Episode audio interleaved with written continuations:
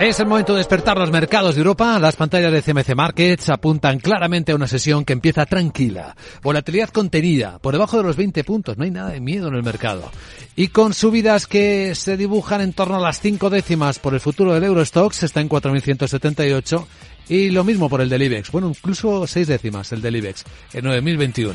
El futuro del mercado americano también en positivo, ha compasado dos décimas arriba el SP en 4041, 4042 y detrás eh, o conectando una sesión positiva en los mercados de Asia, con bolsas marcando máximos de siete meses en muchos casos. Hoy ha vuelto a la escena la bolsa de Hong Kong tras las vacaciones del año nuevo lunar y está subiendo ya a punto de cerrar entre el 2 y el 2,4% se está moviendo este índice.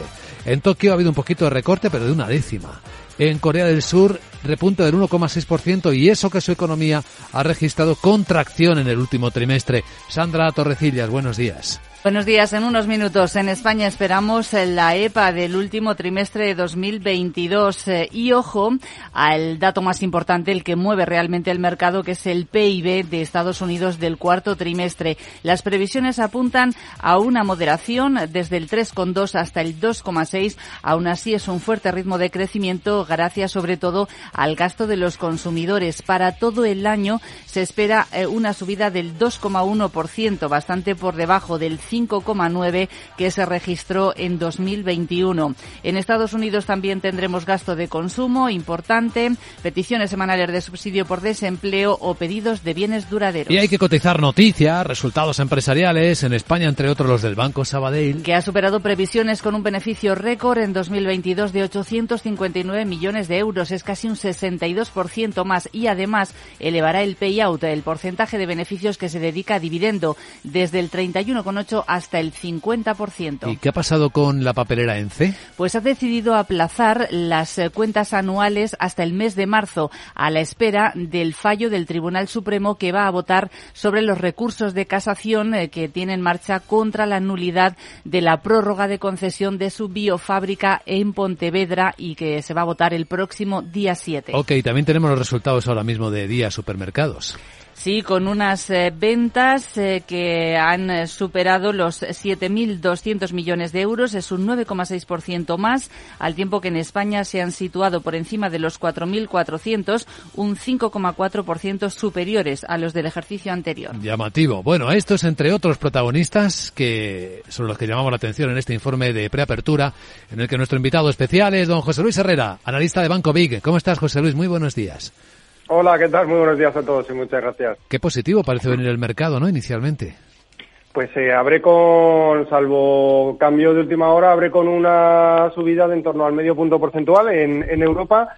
El, pues las bolsas asiáticas que habían estado cerradas han recogido la subida también del resto de bolsas mundiales que no habían cotizado estos días y bueno, comentar, aparte de todo el resumen eh, que habéis hecho, pues el, dólar index que está en, mínimos desde mayo del, pasado año. Es decir, tenemos un, euro frente al dólar como moneda estrella que está ya por encima del 1 del 1,09, muy lejos de, aquellos niveles tres, cuatro figuras por debajo de la paridad que veíamos el pasado mes de octubre.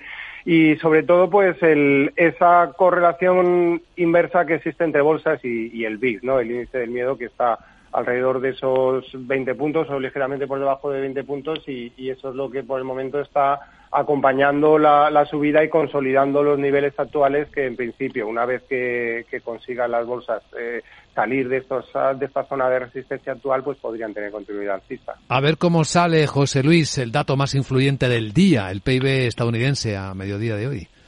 Es la clave, claro. La inflación, todo lo que suena a inflación sigue siendo importante, pero principalmente el foco está ahora en todo lo, relacionado con el crecimiento. Una vez que parece que la inflación pues está controlada y se da por hecho que va a haber una desaceleración, todo lo que suponga crecimiento, recesión, desaceleración y esa tenida eh, palabra esta inflación, pues es lo que va a poner el, foco del mercado, los analistas y, todo lo que pueda suponer un redundar en la economía. Mm. Muy bien, pues ahí están claves para estar bien orientados en una sesión a punto de comenzar. José Luis Herrera, analista de Banco BIC, gracias por compartir esta visión en Capital Radio. Buen día, buen jueves. Igualmente para todos. Bueno, antes de que empiece la sesión, que está a punto de hacerlo, Sandra, también habrá que vigilar a, a Nokia y a ST Microelectronics. Porque en los dos casos han superado previsiones. En el caso de Nokia, el beneficio operativo ha superado los 1.100 millones de euros. Eh, dice que se ha beneficiado de la fuerte demanda que ha tenido por parte de compañías telefónicas en países como India a medida que están implementando el 5G y también por, por mayores ingresos por patentes. Y eh, ST Microelectronics, que el fabricante de chips europeo, ha elevado sus ventas, ha superado previsiones y eso a pesar de las condiciones del mercado. Bueno, nuestros oyentes saben que hay malas noticias, como los despidos de empresas, que hay muchas que las estamos contando ahora, que son buenas, sin embargo, para los mercados. Hoy tenemos una crónica de ellas. Tenemos eh, varias empresas que han informado esta mañana de que van a despedir a empleados. Eh, la alemana SAP, 3.000 puestos de trabajo, es una reducción del 2,5% de su plantilla y además está estudiando vender activos. En el caso de Prosus, eh, firma también de tecnología, eh, va a recortar hasta un 30% los puestos de trabajo en sus oficinas eh, corporativas. Y también el operador de mm, telecomunicaciones sueco Telia va, va a eliminar 1.500 puestos de trabajo este año, más de lo planteado inicialmente. Bueno, y un último protagonista, APP Plus. Que vende su negocio de inspección de vehículos en Estados Unidos a la firma Opus Inspection. Eh, dice que quiere centrarse en mercados de mayor crecimiento, aunque no ha indicado el importe de la operación. Bueno, pues con esta información vamos a ver cómo despierta el mercado. Enseguida, en cuanto abra, también comentamos los primeros movimientos. Los analizamos con Nicolás López, director de renta variable de Singular Bank.